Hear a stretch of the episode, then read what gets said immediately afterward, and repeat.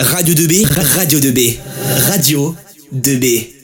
Vous êtes bien sur Radio 2B, il est 13h30 et nous vous retrouvons pour une émission sur la Coupe du Monde 2022 de football en compagnie de Monsieur Vitré et Monsieur Roard. Nous allons tout d'abord revenir sur les premières confrontations de cette Coupe du Monde et ensuite faire un, un avant-match de France-Australie. Bonjour Monsieur, euh, comment allez-vous? Monsieur. Vitré? Ouais, ça va, ça va, ça y est, c'est parti.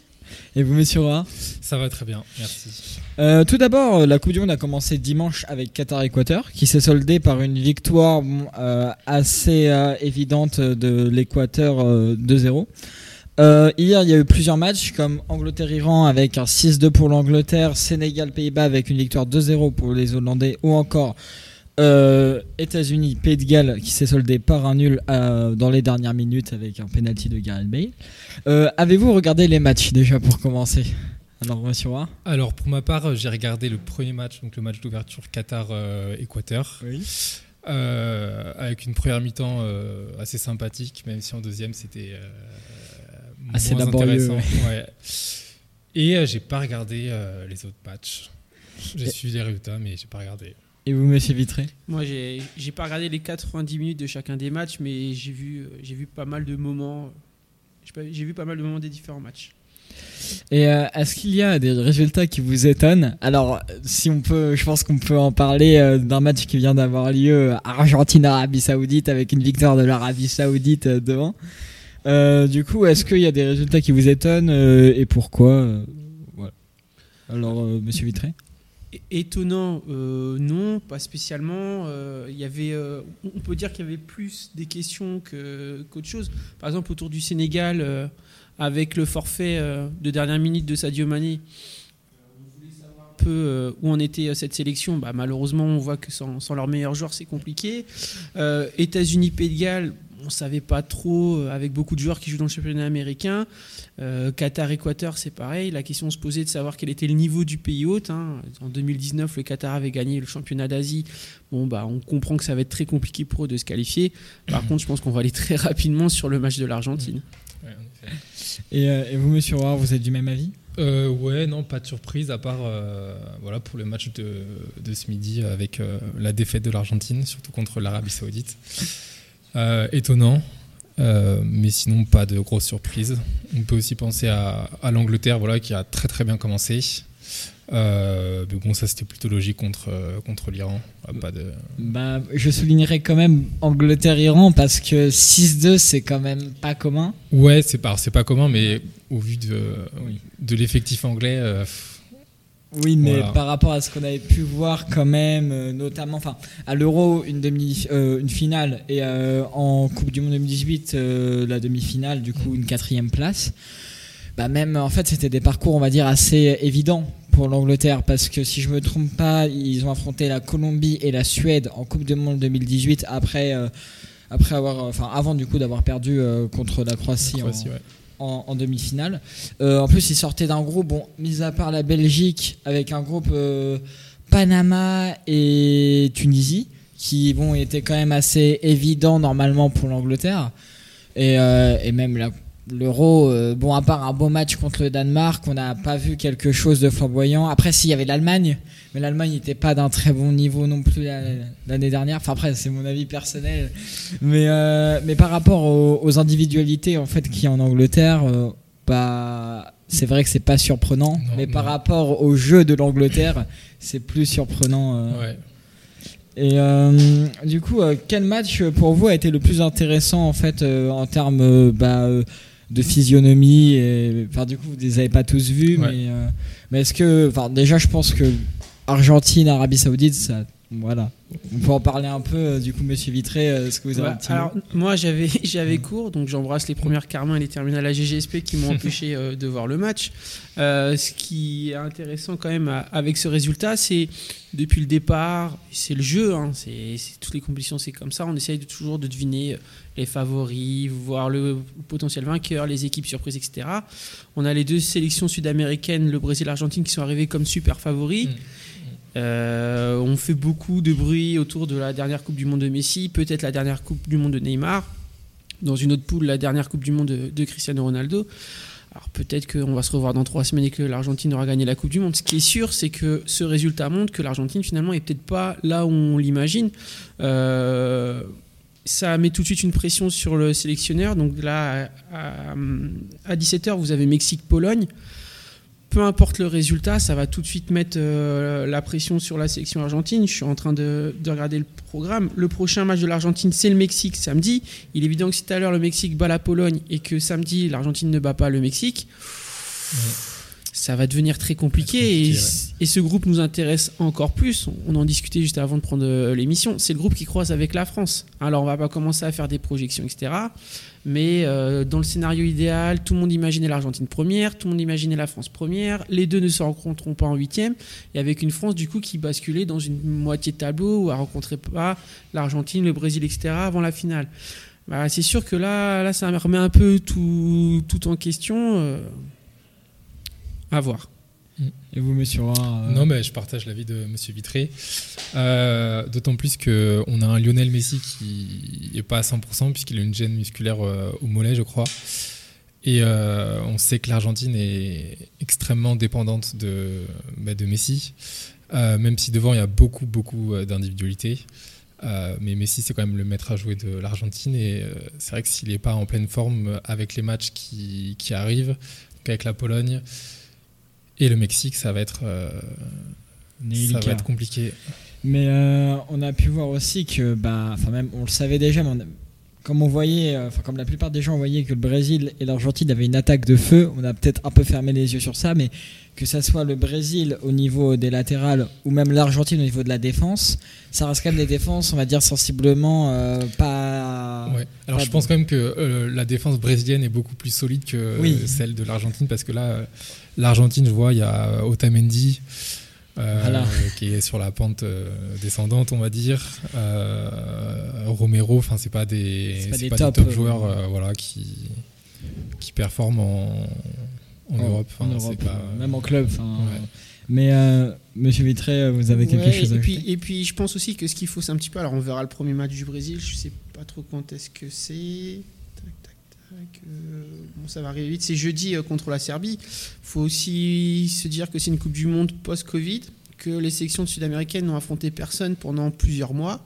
Alors oui, l'Argentine restait sur une trentaine de matchs sans défaite, mais toujours la même question, qui ils ont affronté? Ils ont affronté l'Italie dans une espèce de grosse finale entre le champion euh, sud-américain et le champion européen. Ils leur ont mis 3-0. Bon, ok. Mais voilà, pour le dire autrement, euh, l'Argentine peut, euh, si elle n'affronte que des équipes de niveau régional, elle peut faire 120 victoires d'affilée et on dira ah bah elle arrive avec 120 victoires. Donc je pense aussi que, alors, et pour terminer sur le Brésil en, parallèle, du coup, ça va peut-être mettre une piqûre de rappel aux Brésiliens aussi de se dire ah oui, mais quelles sont nos références? On vient avec quoi? Euh, voilà. Maintenant, on sait où est le niveau de l'Argentine. Après aussi, pour aller un peu dans le sens de l'Argentine, les deux buts que les Saoudiens ils ont mis, ils les remettront jamais. Hein. J'ai vu la vidéo avant d'arriver. Bon, euh, même sur FIFA, ils ne les remettront jamais. Hein. Mais euh, du coup, pour revenir un peu euh, sur l'équipe de France, ce qu'on n'avait pas eu le temps de souligner la dernière fois. Alors, l'équipe de France débutera sa Coupe du Monde ce soir à 20h contre l'Australie. elle figure dans le groupe D et euh, du coup qui est le groupe de l'Australie, le Danemark et la Tunisie. Elle affrontera ensuite euh, le Danemark euh, samedi à 17h et pour finir la Tunisie mercredi 30 novembre à 16h. Alors, quels sont déjà, vous, le voyez comment? Est-ce que vous êtes optimiste pour l'équipe de France? Vous êtes un petit peu dans le flou, je pense que c'est surtout ça. Avez-vous des, attentes au, sujet de l'équipe de France ou, ou, pas forcément, ou des peurs, euh, monsieur Vitré?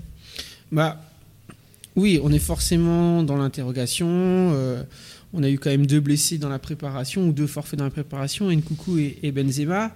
Euh, ce qui a surtout retenu l'attention de tout le monde au moment de la, sélection, et c'est ce que Didier Deschamps avait expliqué au moment de, dévoiler sa liste c'est qu'on revient à l'esprit de 2018. On a euh, 8, défenseurs centraux, je crois. Donc, euh, alors, il a son mot favori, c'est l'équilibre. Quand Didier Deschamps dit équilibre, ça veut dire on fait du béton armé et puis euh, on balance, euh, on balance devant pour Kylian Mbappé et Karim Benzema mettent un but. Bah, déjà sur les deux, il y en a un en moins. On va peut-être repartir avec Giroud. Le problème de refaire du 2018, c'était qu'il y a 4 ans et demi. N'Golo Kanté n'est plus là, Paul Pogba n'est plus là, Matuidi n'est plus là. Umtiti voilà. non plus. Umtiti n'est plus là. Euh, Pafard, euh, on connaît tous euh, l'expression autour de sa frappe. Bon bah c'est pareil, hein, il l'a mis une fois. Je crois qu'il l'a mis une fois avec le Bayern de Munich aussi, mais enfin il va pas non plus à chaque fois. Euh, Est-ce que Lloris est aussi fort qu'à l'époque? Je ne pense pas. Varane euh, probablement. Donc la question c'est si on repart sur la, la- la même, j'ai presque envie de dire la même idéologie. Est-ce qu'on a les hommes pour refaire la même chose Je suis pas sûr. Et est-ce que en 2022, 4 ans et demi après, ça marche de nouveau? On verra. Après, euh, juste pour terminer sur ce groupe, moi ça me fait beaucoup penser à la, poule du PSG en Ligue des Champions. Tout le monde savait au moment de la du tirage au sort de la Ligue des Champions que le PSG allait se qualifier et il s'est qualifié. Le problème, c'est qu'ils n'avaient pas prévu qu'ils finissent deuxième pour une histoire de, de goal average, etc. Alors peut-être que le PSG éliminera Manchester City. Ce qui est sûr, c'est qu'il y avait un goût d'amertume pour les huitièmes de finale. Bah là, il ne faudrait pas que ça soit la même chose, et ça va recouper avec l'Argentine, que la, la phase de poule de la Coupe du Monde se passe moyennement et qu'il n'y ait pas forcément le tirage qu'on voulait, etc. derrière. Euh, alors euh, pour le PSG, c'est le Bayern de Munich. euh, Euh, le Bayern de Munich, pardon. Non, c'est juste une petite C'est précision. moi, c'est moi. Et euh, Monsieur Roy, euh, est-ce que vous du coup vous avez les mêmes euh, les mêmes doutes? Ben ouais, forcément, il y a un peu d'in- d'inquiétude euh, au vu justement du nombre de, de blessés que- euh, qu'il y a eu depuis le début de la saison. Euh, voilà, on- Monsieur Vitré parlait du, du milieu de terrain avec euh, l'absence de Kanté et de Pogba. Euh, là, on a Kamavinga aussi qui, qui a ressenti une gêne à l'entraînement. Euh, ouais, donc on est en. On peut se poser des questions quant à, Le Danemark en plus dans le groupe. Ouais, sachant qu'en plus, euh, enfin, le système de Deschamps repose beaucoup sur l'importance et la polyvalence des, des milieux.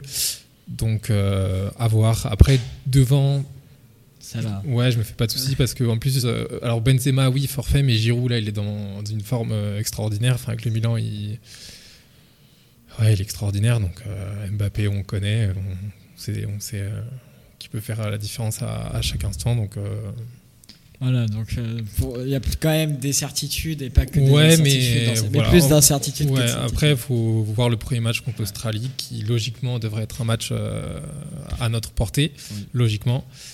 Euh, voilà, après, à mon avis, le vrai test, ce sera contre le, contre le Danemark, euh, qui nous ont battus euh, récemment, je crois. Deux fois deux reprises. ouais, voilà, donc voilà, c'est là où il faudra vraiment prouver que la France euh, est championne du monde. euh, Oui. Et à le niveau encore. voilà. Et, et- et puis cette question, on pourra y répondre encore plus précisément quand on aura vu tout le monde. On a parlé de l'Angleterre tout à l'heure. Bon bah, on, a, on, on- on sait maintenant ce que vaut entre guillemets ou ce que va être l'Angleterre.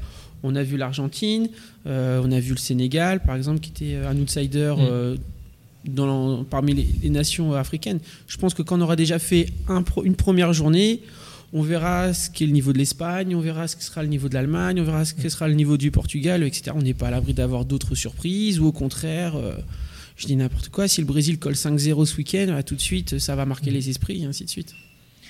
Mais euh, pour euh, du coup pour le groupe D, vous pensez que la France a des chances de terminer première ou que ça sera plutôt même si ça reste encore beaucoup dans les pronostics et beaucoup Ben, dans le flou? Sur le papier, oui. Enfin, on- Oui, sur le papier, En oui. théorie, on, do- on doit finir à la première position. Après, euh, c'est une Coupe du Monde. euh, Tout peut se passer. Sur un match. euh, Et puis, encore une fois, c'est pas parce que vous finissez deuxième que c'est Oui. plus le contenu qu'il faudra regarder. Euh, je prenais l'exemple du PSG tout à l'heure. Bah, oui, le PSG, ils sont finis deuxième à, à un but. Mais ce qui, ce qui, ce qui pourrait euh, mettre du doute sur le PSG en huitième de finale, c'est peut-être plus le contenu des matchs, enfin de certains matchs.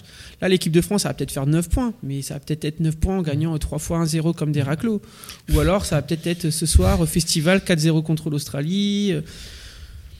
Je Oui. pense que c'est surtout ça qui interroge en fait. Mais euh, ah, par contre, est-ce que vous avez euh, des craintes euh, sur euh, une possible euh, bah, élimination en poule? Moi, pas vraiment. Non, parce pas que, vraiment. Bon, le groupe est quand même relativement, euh, je veux dire, abordable. On n'est pas dans un groupe de la mort, entre guillemets. Euh, Enfin, la Tunisie, euh, Danemark, Australie. Voilà. voilà, quoi. Après, après il, voilà, il peut se passer euh, beaucoup de choses. Euh, mais c'est vrai qu'une élimination, c'est pas forcément. Ce qu'on attend. ou- Voilà, c'est pas forcément à l'heure du jour, je pense. Voilà, l'enjeu, ça va plus être bah, la première place en fait. Oui. Juste la première place. Parce que c'est vrai que ce serait quand même extrêmement décevant déjà de finir à la deuxième place au vu du groupe, même si encore une fois le Danemark euh, est une bonne équipe. Ouais, est solide, c'est une équipe euh, solide. Donc, euh, Et euh, vous, Monsieur Vitré, euh, bon, vous vous mettez pas non plus une- en option euh, l'élimination du coup de la France en, en groupe? Ah bah, je- Alors après, il y a aussi la malédiction du champion du Oui, monde. voilà. on n'a Ouais, pas parlé. Sur que- le, je crois que ça doit être sur les cinq dernières éditions, 4 Sans con- En fait, euh, c'est à partir de 98, mais il faut pas compter 2002. Voilà, c'est ça. Donc depuis 98, hormis le Brésil en 2002, tout le monde tous les champions ont été éliminés. Après, il y avait aussi cette idée que quand le champion revenait, c'était souvent avec le même sélectionneur, parce que bah, quand vous gagnez une Coupe du Monde, vous, vous devenez intouchable. Que souvent les sélectionneurs ont du mal à, euh, à dire au revoir à des joueurs qui l'ont fait gagner. Et là, de fait, je crois qu'il y a que on- sur les 26, d'ailleurs, 11 champions du monde seulement de, ouais, c'est vrai qu'il y a un de gros- un gros 2018. turnover. Donc ça permet aussi de régénérer, d'avoir des joueurs qui ont peut-être un peu plus la dalle pour être vulgaire, de, mais de gens qui veulent se montrer parce que, euh, pour terminer, euh, si Griezmann il n'est pas champion du monde cette année, bah, c'est pas grave, lui il a déjà la médaille. Alors qu'autour de lui, il y en a plein qui l'ont pas et qui voudraient quand même l'avoir. Ça, ça peut être un moteur pour l'équipe de France. Chouameni notamment qui doit prouver au milieu parce qu'il a une place à se faire pour la- Bien sûr. les années à venir. Donc, euh, Ben, merci à vous et, merci pour cette discussion euh, sur, euh, sur la Coupe du Monde.